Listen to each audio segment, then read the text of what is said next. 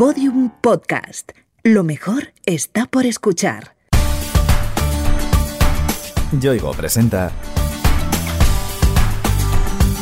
Pienso, luego actúo. Historias de personas que pensaron y cambiaron el mundo.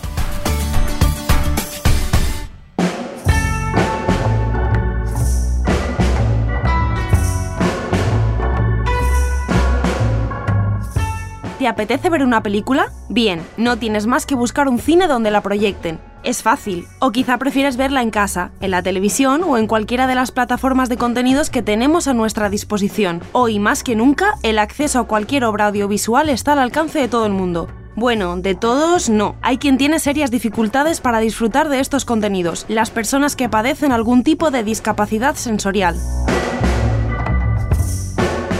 Conseguir que las artes audiovisuales sean accesibles para todo el mundo es el objetivo del grupo de investigación Soft Lab de la Universidad Carlos III de Madrid. Gracias a su trabajo, personas como Enrique Varela, invidente, puede asistir a una sala de cine y seguir una película sin problemas, mediante una aplicación llamada What's Cine. Es una aplicación que va sobre un teléfono móvil cualquiera o una tablet en el proyector digital de la sala se coloca una wifi solo para la sala y por esa wifi van hacia el teléfono móvil bien audiodescripción, que es para las personas que no vemos cuando hay silencios en el diálogo o hay música, nos cuentan qué está pasando. Para las personas sordas, la película contada en lengua de signos y también los subtítulos. Y es en su propio dispositivo y por supuesto en el caso de los dios con auriculares sin molestar a nadie.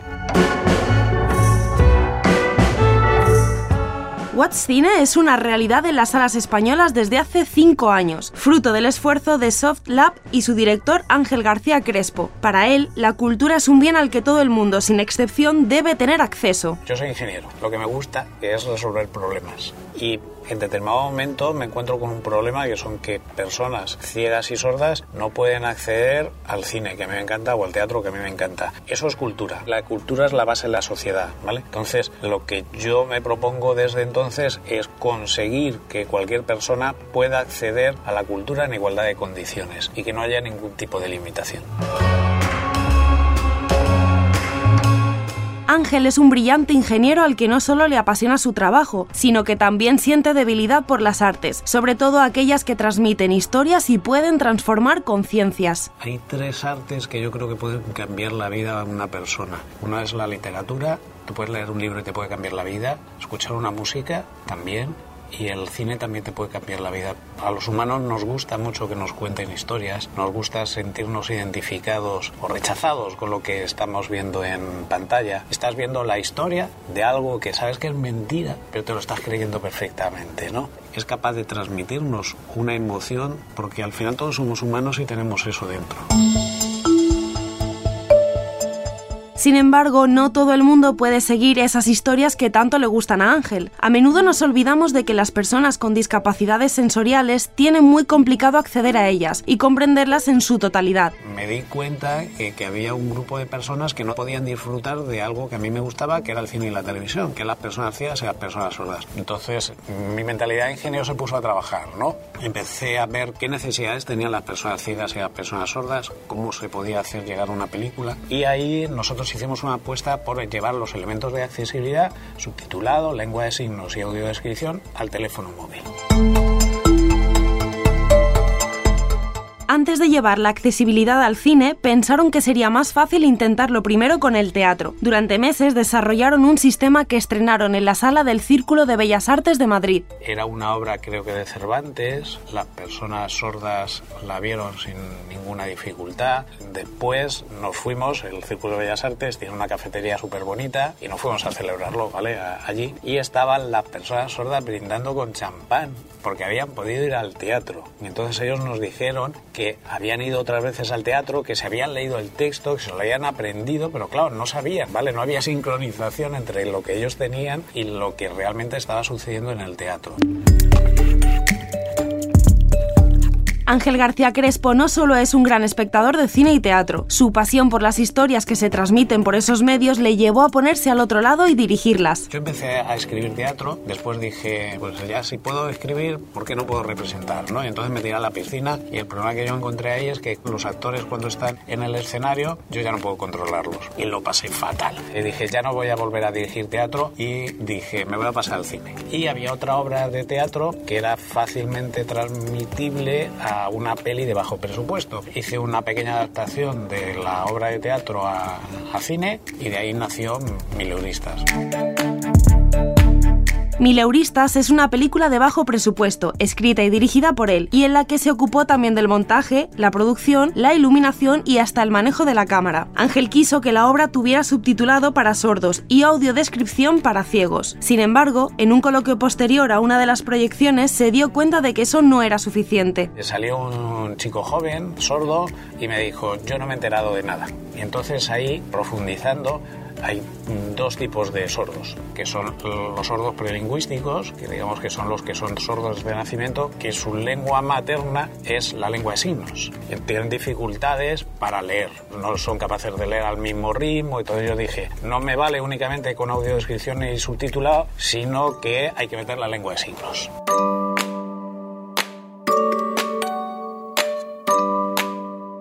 La enseñanza extraída al adaptar su propia película para las personas sordas y ciegas le sirvió para mejorar el proyecto, que tiempo después se materializaría en la aplicación What's Cine. Como ya teníamos experiencia de haber trabajado en teatro y meter los subtítulos en el smartphone, ya lo que hicimos fue trabajar sobre distintos sistemas de sincronización. Metimos los subtítulos, metimos la lengua de signos, metimos la audiodescripción y empezamos a enseñarlo por ahí. Y digamos que ahí tuvimos un prototipo de laboratorio. Los prototipos de laboratorio funcionan muy bien, porque están en un entorno súper acotado, que es el laboratorio, ahí funciona todo. El mundo real es muy fastidiado.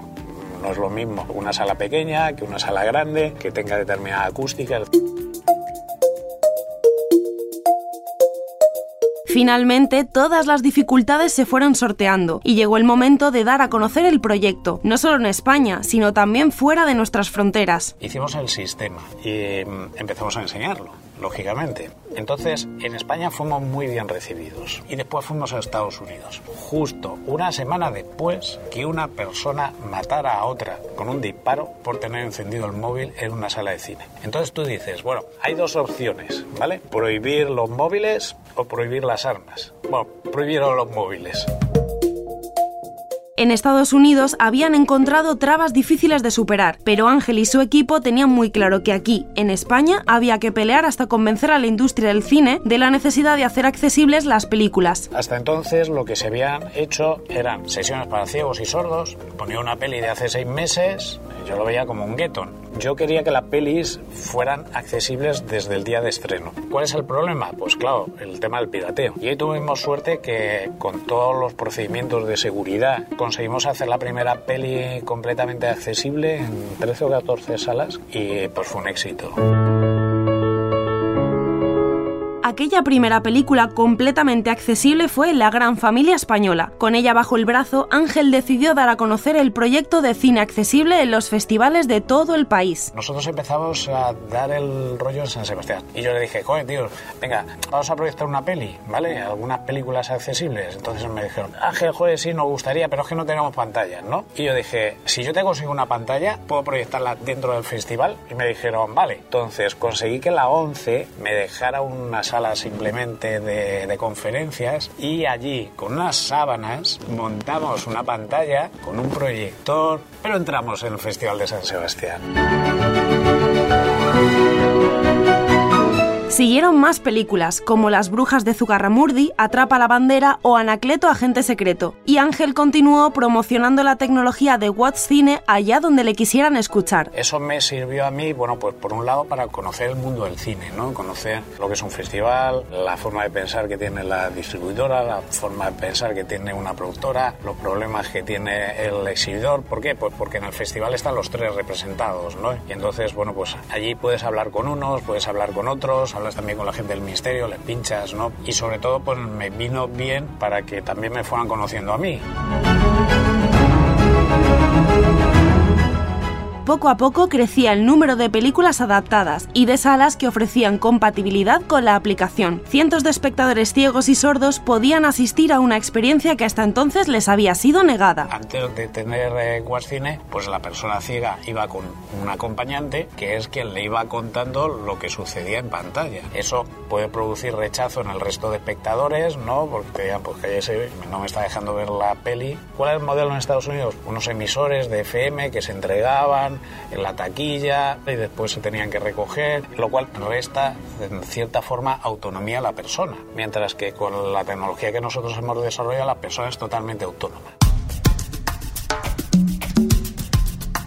Tras cinco años funcionando en cines de toda España, Watch Cine ha logrado convertirse en una herramienta muy útil para las personas con discapacidad sensorial. El uso de la aplicación y su integración en la sala se va extendiendo cada vez más. Con Watch Cine lo que se ha conseguido durante estos cinco años que lleva es 800 salas accesibles por toda España, como 150 pelis accesibles en estos cinco años. Han sido todo pelis de estreno. Habitualmente lo que se hace son blockbusters, pelis que se espera que vaya mucha gente. ¿Qué es lo que me gustaría a mí? Pues que todas las pelis fueran accesibles. Ese era mi objetivo desde el primer momento.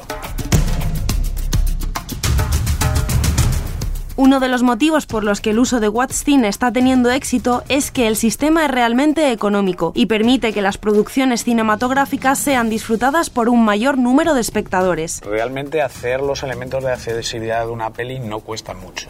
Audiodescripción, subtitulado y lengua de signos para una peli puede estar por los 1.200, 1.500 euros. Si estás hablando de una peli que cuesta medio millón de euros, me estás diciendo que no vas a hacerlo por 1.500 pavos para mí es importante que la peli no termina hasta que no la puede ver todo el mundo.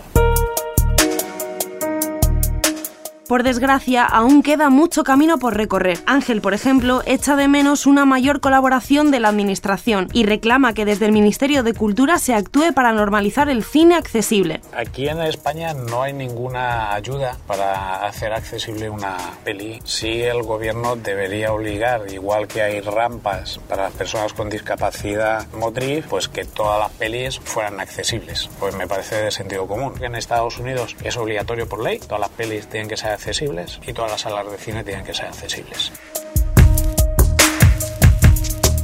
Ángel también hace un llamamiento a las productoras y distribuidoras de cine de nuestro país y además propone algunas soluciones. A mí me gustaría que la distribuidora o la productora hiciera la accesibilidad de motu propio. Hay que tener en cuenta que el coste que podía haber antes, que podían ser a lo mejor 15 o 20 mil euros para hacer la accesibilidad, estoy hablando de hace 7 u 8 años, ahora se ha reducido a 1.200, 1.500, con lo cual, digamos, no hay motivo. Y si no, bueno, pues que al menos las películas que hayan obtenido o fuera a obtener algún tipo de subvención, dedicaran parte del porcentaje de esa subvención a hacer la accesibilidad.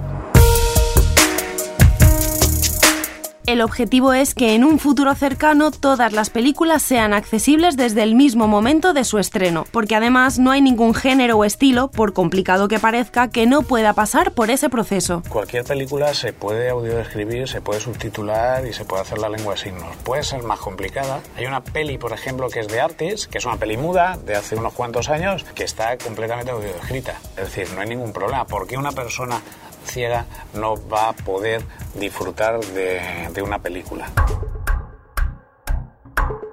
El equipo que dirige Ángel García Crespo en la Universidad Carlos III sigue trabajando en soluciones para las personas con discapacidades sensoriales. Comenzaron con el teatro y, lejos de abandonarlo, siguen explorando soluciones para ese medio. En el grupo de investigación que yo dirijo, en SobLab, una línea muy importante es accesibilidad audiovisual, no solo cine, también hacemos accesibilidad para teatro. El último, penúltimo proyecto es un audífono para personas que tienen pérdida auditiva con el móvil. Le pasa una audiometría, se detecta en qué frecuencias escucha peor y genera un audio que se puede poner con un auricular y la persona, bueno, pues no tiene que tener todo el rato el audífono que parece ser que es un poco lo que más molesta. Muchas de las tecnologías que SoftLab ha desarrollado se han integrado en una nueva aplicación llamada GoWall. En ella han incluido una herramienta para personas que padecen simultáneamente ceguera y sordera. La idea se la dio a Ángel, el presidente de la Federación de Asociaciones de Personas Sordociegas, Fran Trigueros. Como su relación con el mundo es a través de un guía intérprete, se relaciona con el mundo a través del tacto. Él me dice que le gustaría saber qué es lo que dicen los telediarios sin que nadie le hiciera la interpretación. Y nos pusimos a ello. Entonces, hace como año y medio sacamos un sistema que recoge todos los subtítulos de la televisión, los eh, enviamos a un servidor, la persona se conecta con Google y con una línea braille portátil la persona está leyendo en tiempo real lo que se está diciendo en el telediario. El equipo de SoftLab no solo se preocupa de las grandes discapacidades sensoriales, sino que presta atención a otras que aparentemente son más livianas, pero no por eso menos importantes. Tenemos un proyecto súper bonito que es para gente con dislexia. Entonces nosotros hemos hecho una app que intenta resolver muchos de los problemas que tienen las personas con dislexia a la hora de, de leerlo. Es distinto tipo de letra, un fondo que no sea blanco, que le vaya leyendo el texto. Entonces ahora estará otra vez de nuevo en mi lucha para convencer, para que se utilice mi sistema o otro sistema, porque yo ver sufrir a una persona con dislexia dándole una solución tecnológica súper sencillo, es que si no lo hago no puedo dormir. Ángel García Crespo y SoftLab llevan más de 20 años desarrollando tecnologías desde la Universidad Carlos III, logrando que el acceso a la cultura sea verdaderamente universal y que todos los actores que participan en su difusión se impliquen hasta el fondo en esa tarea. Hay que agradecer siempre al productor o al distribuidor cuando algo se haya hecho, a la sala de cine. Y a las personas que no tenemos ningún tipo de discapacidad, yo diría que entendiéramos que hay otras personas que tienen discapacidad y que no pueden disfrutar de lo mismo que nosotros estamos disfrutando. Las instituciones tienen también que volcarse simplemente porque todos somos ciudadanos, todos estamos en una misma sociedad. Es importante que, que miremos al ciudadano.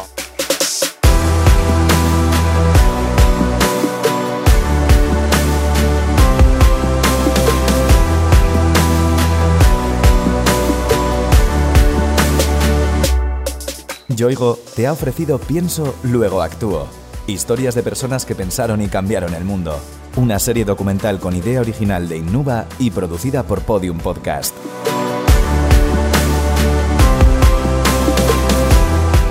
Narrada por Noemí López Trujillo, con guion y diseño sonoro de Alfonso Latorre.